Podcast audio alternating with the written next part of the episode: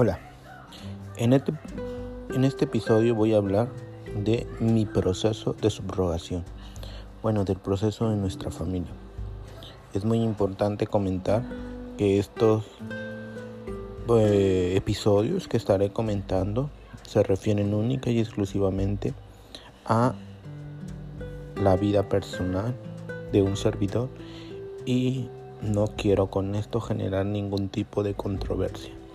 Solo quiero compartir lo que ha sido mi experiencia de vida en cada una de las etapas. Bueno, empecemos. Eh, para los que no conocen el proceso de subrogación, el proceso de subrogación se trata de, de poder ser padre, madre o tener un tipo de parentalidad o filiación con un hijo biológico propio. Eh, ¿Qué quiere decir? Pues específicamente ser, ser papá. Eh, el proceso de subrogación es un tema eh, que existe en diferentes países. En América legalmente está en México, Canadá, Estados Unidos y existen otros países como Europa, India y países eh, de primer mundo prácticamente que, eh, que, manejan estos procesos. Los procesos son costosos, eh, pero si realmente tienes como sueño tener una familia, realmente valen la pena. Estos costos van a depender mucho de los lugares donde los hagas y todo depende del paso a paso y las agencias que contactes. Ok. Nuestra travesía empezó específicamente un 28 de marzo del 2018 cuando se contactó cuando se contactó a la agencia por medio de Facebook, la red social, y eh, el contacto consistió en prácticamente escuchar y tener una cita en qué consistía todo el proceso. Este proceso de subrogación de vientre lo que se trata es que eh, tú tienes que llenar unos formularios, firmar un contrato y prácticamente se establecen todas las condiciones. Eh, dentro de las condiciones está eh, para México, porque el proceso se realizó en México, firmar todo, todos los documentos necesarios. ¿En qué consisten estos procesos en México? Uno, eh, el proceso lo hice como papá soltero, a pesar de que éramos una, una familia de dos. Eh, se llenan los formularios de la persona que está haciendo el contrato.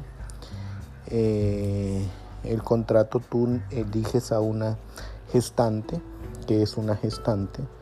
Una gestante es la persona que va a llevar a tu hijo biológico en su vientre durante los nueve meses o las semanas que dure eh, la gestación y después de eso eh, se te entrega a tu hijo.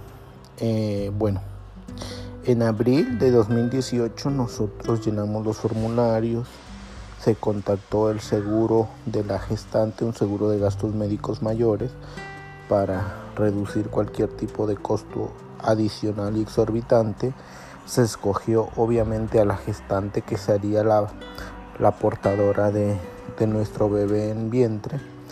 Y a partir de ahí se empezaron, se, se firmó este, el contrato al siguiente mes, eso fue en mayo del 2018, ya se realiza un primer pago, se escoge eh, se escoge la donante de óvulos, en nuestro caso fue una donante de una clínica de fertilidad donde tú escoges también eh, las características genotípicas fenotípicas que tiene eh, la persona donante del óvulo.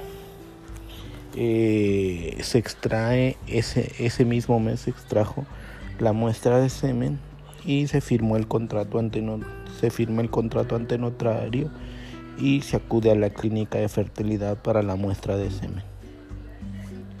Después de todo este proceso, yo recuerdo que realicé una carta o un mail para mi bebé cuando naciera. Y eh, eh, ese mail se los voy a compartir en otro episodio con todos los sentimientos que uno tiene. Este episodio consiste prácticamente en explicarles un poquito de cómo es el proceso y van a ver otros episodios mucho más interesantes. Ok, entonces hasta ahorita ya hemos hablado de lo que ocurrió durante los primeros tres meses de este proceso. Eh, ya en junio del 2018 se tuvo una primera transferencia embrionaria después de que tú haces la donación de bueno después de que se obtiene la ah, tienes a la gestante tienes la la, donante de óvulos y con las características fenotípicas y genotípicas que escogiste eh, y tienes ya todo firmado y en regla legalmente en junio se ocurrió la primera transferencia embrionaria. ¿En qué consiste esto?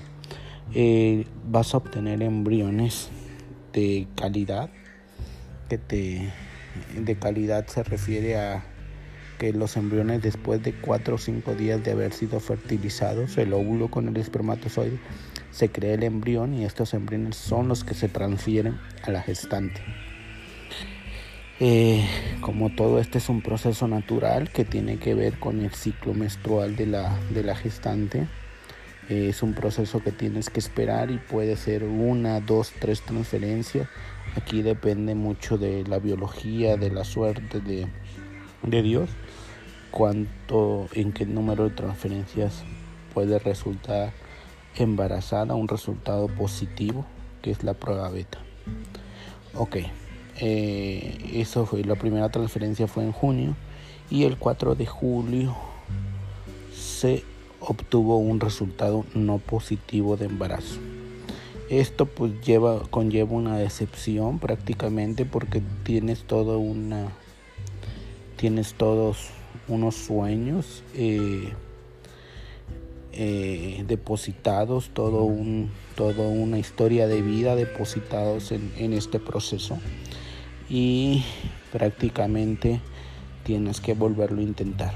Entonces nosotros fuimos por una segunda transferencia, prácticamente esta segunda transferencia iba a ser la última, porque eh, los costos vienen, los costos vienen con, con cada uno de los de los tratamientos adicionales que realices. La segunda transferencia fue el 24 de julio del 2018 y el 6 de agosto fue un resultado de embarazo o prueba beta positiva. Eh, en agosto nosotros estábamos sumamente felices. El 8 de agosto se realiza nuevamente una confirmación de embarazo y era un embarazo gemelar.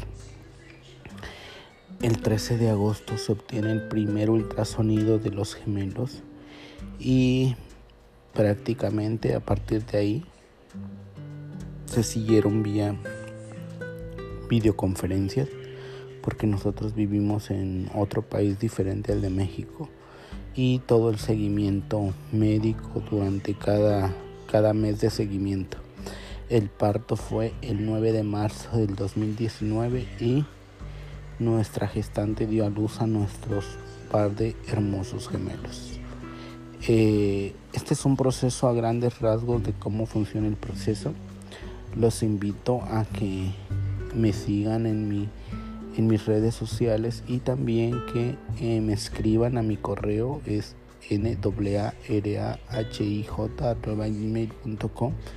y que estén atentos a todos los podcasts que se estarán publicando de cada uno de todos los procesos importantísimos y datos curiosos que se eh, han llevado a cabo a lo largo de mi, de mi vida en este proceso que llamamos coincidir con todos y cada uno de nosotros.